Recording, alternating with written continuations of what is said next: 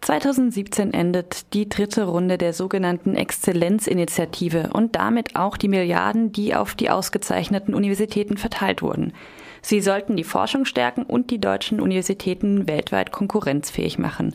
Auch die Freiburger Universität war mal exzellent von 2007 bis 2012. Danach wurde ihr, wie auch beispielsweise der Uni Göttingen und dem Karlsruher und der Karlsruher Hochschule, der Status wieder aberkannt.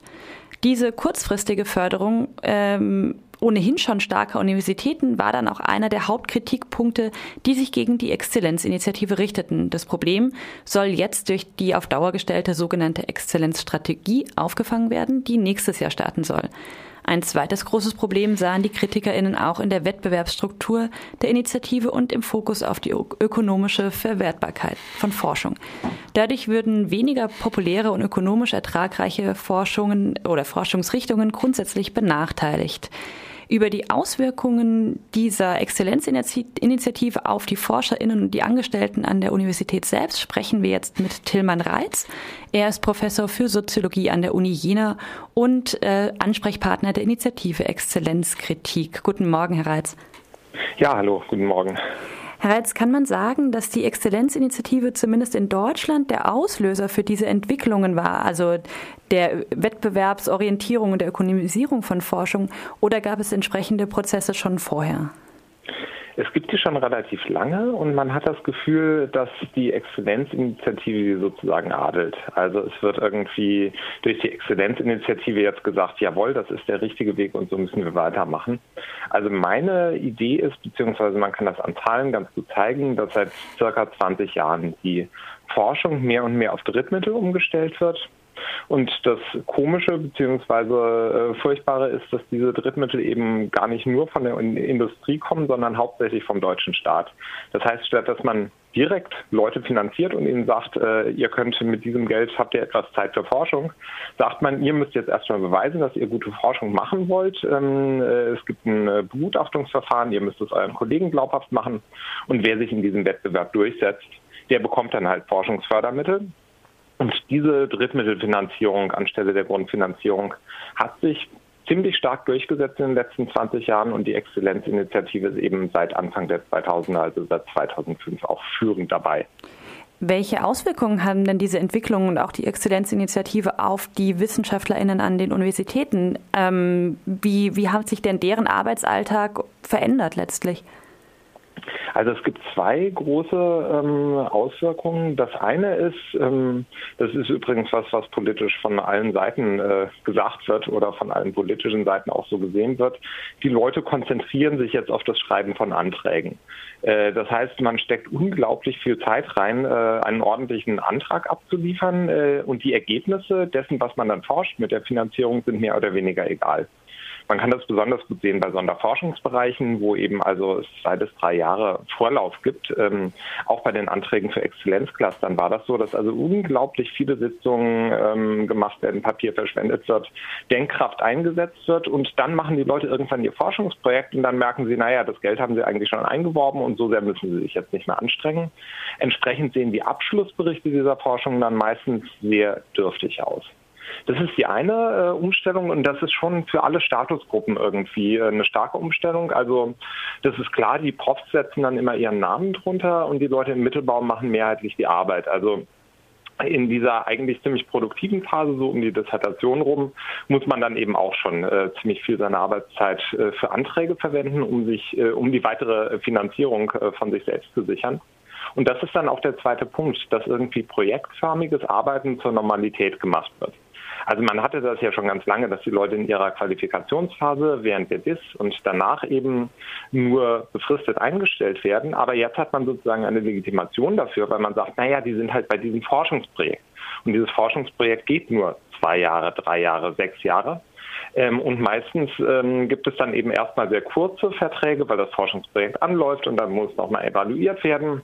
Und es gibt vielleicht sogar einen Vertrag, bevor man das ähm, anfängt. Und während man den Antrag schreibt. Und das heißt, dieser Trend, dass die Leute irgendwie äh, prekarisiert beschäftigt werden an der Universität im Mittelbau, das ist, wird ganz stark unterstützt durch diese Projektstruktur. Die Exzellenzinitiative und diese Strukturen sind ja aber auch nur ein Teil der Ausbeutung akademischer Arbeit. Ähm, wie sehen denn Ar Arbeitsbedingungen generell für WissenschaftlerInnen zurzeit aus? Also es gibt ja auch das Problem des Wissenschaftszeitvertragsgesetzes, das äh, sozusagen die Möglichkeit einer Anstellung, einer dauerhaften Anstellung von Wissenschaftlerinnen in einem bestimmten Bereich grundsätzlich ausschließt. Also es gibt äh, einfach keine äh, unbefristeten Anstellungen mehr in diesem Bereich. Ja, also das ist eben generell ähm, auch eine Struktur, die das deutsche Wissenschaftssystem schon länger hat, die aber jetzt nochmal verschärft worden ist. Ähm, ich sage auch gleich warum. Ähm, also was sich tatsächlich verschärft hat, sind eben relativ kurzfristige Verträge und eine klare Deckelung der Zeit, die man überhaupt äh, an der Uni ähm, regulär beschäftigt äh, sein kann, ohne eine Professur zu haben. Und das ist ja auch die Struktur in Deutschland irgendwie. Es werden ziemlich viele Leute ins Rennen geschickt. Die können sich mehr oder weniger gut finanzieren, sind abhängig von zum Beispiel den Professoren und davon, dass sie eben in einem größeren Forschungsverbund mitarbeiten. Und dann ist irgendwie am Ende dieser äh, sechs bis zwölf Jahre, also nach der Promotion, nach der Postdoc-Phase, ist äh, die Alles- oder Nichts-Frage erreicht. Kriegt man eine Professur oder kriegt man keine? Und da fliegen eben regelmäßig ganz, ganz viele Leute raus, die hochgradig qualifiziert sind. Und die Leute bleiben eben auch bis zum 40. Lebensjahr, öfter auch länger, ähm, einfach abhängig von, ähm, von diesen Strukturen, von den Projekten, in die sie vielleicht reinrutschen. Und sie bleiben abhängig von den Professoren, die ihnen da eben nochmal eine Stelle zu billigen. Und nach zwölf Jahren sagt das Wissenschaftszeitvertragsgesetz nach wie vor, ähm, ist Schluss. Danach gibt es erstmal keine reguläre Beschäftigung mehr an deutschen Universitäten. Und es gibt zahlreiche Leute, zum Beispiel die äh, GEW, die fordern, äh, man braucht eigentlich Dauerstellen für Dau äh, Daueraufgaben und man kann nicht die Leute in dieses Alles- oder Nichts-Rennen um die Professur schicken. Denn das bedeutet dauerhafte, jetzt wirklich Berufsunsicherheit, also über viele Jahre des Erwachsenenlebens, bedeutet dauerhafte Abhängigkeit und es bedeutet natürlich auch äh, ziemlich bescheuerte Machtkämpfe kurz vor und kurz nach der Professur. Also wer es dann geschafft hat, irgendwie äh, entschädigt sich selbst sozusagen, indem er dann irgendwie den Druck wieder nach unten weitergibt. Und diese Strukturen haben eben nochmal sehr stark äh, sich verschärft, dadurch, dass jetzt äh, projektförmige Finanzierung gang und gäbe wird. In Ihrem Vortrag heute Abend ähm, in Freiburg sprechen Sie über drei Erklärungsansätze sozusagen, die, mit denen man diese Entwicklung und auch die Ausbeutung akademischer Arbeit beschreiben kann. Welche sind das denn? Also das erste ist äh, tatsächlich die projektförmige Polis. Das ist ähm, Polis heißt eigentlich Rechtfertigungsordnung und das haben mal die Soziologen Boltanski und Chiapello entwickelt aus Frankreich, um den neuen Kapitalismus zu erklären. Das ist die Idee. Ähm, Organisationen bauen ganz, ganz starke Hierarchien ab und ersetzen die durch Netzwerke und Projekte. Und diejenigen, die jetzt irgendwie in den Netzwerken besonders gut vernetzt sind und die mit ihren Projekten sich durchsetzen, die ähm, sind sozusagen viel engagierter als die Leute, die nur in der Bürokratie irgendwo eine Stelle haben. Und diese Leute treiben den äh, neuen Kapitalismus an. Also das heißt dann auch bei Bertelsmann und Capello der neue Geist des Kapitalismus. Und die Idee war, dass zahlreiche Energien aus der ehemals linken alternativen Bewegung in den neuen Kapitalismus eingebunden werden. Also Kreativität, Selbstorganisation, Selbstverantwortung und so weiter. Dadurch, dass den Leuten halt nicht mehr gesagt wird, hier ist dein Chef und der gibt dir Befehle, sondern dass ihnen gesagt wird, ach, mach mal ein Projekt und guck mal, ob du dich gegen die anderen Projekte durchsetzt. Ähm, das ist umstritten, ob das in der Wirtschaft tatsächlich so stark stattgefunden hat. Also es gibt natürlich einen Trend äh, irgendwie zu, diesem, äh, zu dieser Form von Kapitalismus in den 90er Jahren. Nur es ist umstritten, ob das jetzt eher in den Managementratgebern steht oder ob das tatsächlich irgendwie der Fall war. Das Lustige ist, und ich glaube, das hat bisher noch niemand richtig untersucht, dass es an der Universität garantiert funktioniert. Also da kann man sagen, die Dinge heißen schon Projekte. Und es wird definitiv Arbeitszeit und Arbeitskraft aus den Leuten rausgepresst, weil die eben entweder um ihre berufliche Existenz fürchten, wenn sie noch im Mittelbau sind, wenn sie noch keine Professur haben. Und die Professorinnen und Professoren müssen jetzt darum kämpfen, haben sie überhaupt Mitarbeiter? Äh, oder haben sie irgendwie, bleibt ihr Ansehen stabil oder sinken sie irgendwann ab und sind, äh, sind sozusagen nicht gleichwertig zu den Kolleginnen und Kollegen? Und dieser ganze Kampf wird extrem angeheizt durch die Projektstruktur in der Wissenschaft. Das heißt, es ist schon irgendwie ein sehr wirksames Mittel, um aus den Leuten erstmal Arbeitsleistung und Leistungsorientierung rauszupressen. Ob das dann auch der wissenschaftlichen Entwicklung dient, ist nochmal eine andere Frage, aber diese projektförmige Polis irgendwie nimmt tatsächlich als, äh, als Erklärungsfaktor zu. Äh, die anderen beiden mache ich jetzt ein bisschen kürzer, sonst äh, rede ich ja ewig. Also, ähm, die, äh, das zweite ist, es gibt was ganz anderes. Das ist die Umstellung auf sowas wie ähm, Reputations- und Anerkennungsstrukturen, dass die Leute weniger interessiert sind daran, jetzt wissenschaftliche Ergebnisse zu erzielen, als im Ansehen ihrer Kollegen möglichst hochzustellen. Man muss dann sagen können, ich habe ganz viele Drittmittel eingeworben. Ich habe in den und jenen Zeitschriften publiziert, das ist ganz oft zitiert worden. Und da gibt es regelrechte Wettbewerbe darum, wie man im, Anziehen, äh, im Ansehen der Kollegen steht. Und das ähm, hat für meine Begriffe sehr viel Ähnlichkeiten mit der höfischen Gesellschaft. Also mit dem Kampf darum, wer ist jetzt in der Gunst des Königs am höchsten, beziehungsweise in der Gunst der anderen Adligen.